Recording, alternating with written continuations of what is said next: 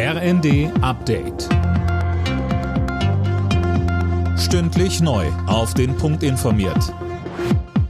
Ich bin André Glatzel. Guten Morgen.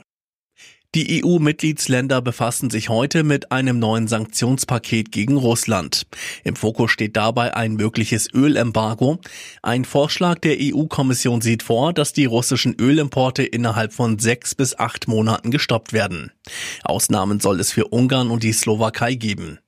Die beiden Länder sind besonders von russischem Öl abhängig, deshalb sollen sie die Importe noch bis Ende nächsten Jahres fortsetzen dürfen. Die russische Armee hat wieder den Westen der Ukraine beschossen. Aus Lviv werden Raketenangriffe gemeldet. Nach Angaben des Bürgermeisters ist der Strom in Teilen der Stadt ausgefallen. Außerdem kam es zu Problemen bei der Wasserversorgung.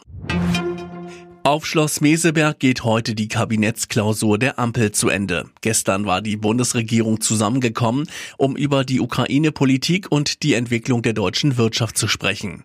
Bundesfinanzminister Lindner betonte, man müsse alles dafür tun, um Knappheiten, die die Preise in die Höhe treiben, zu beseitigen. Wie etwa Fachkräfteeinwanderung, wie etwa im internationalen Bereich über Freihandel neue Lieferketten zu erschließen.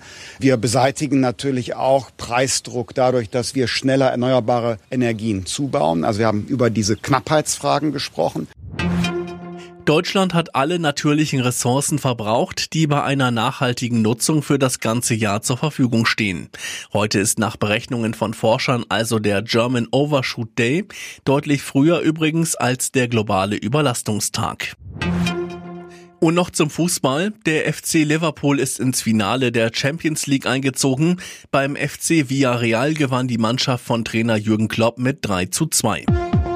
Alle Nachrichten auf rnd.de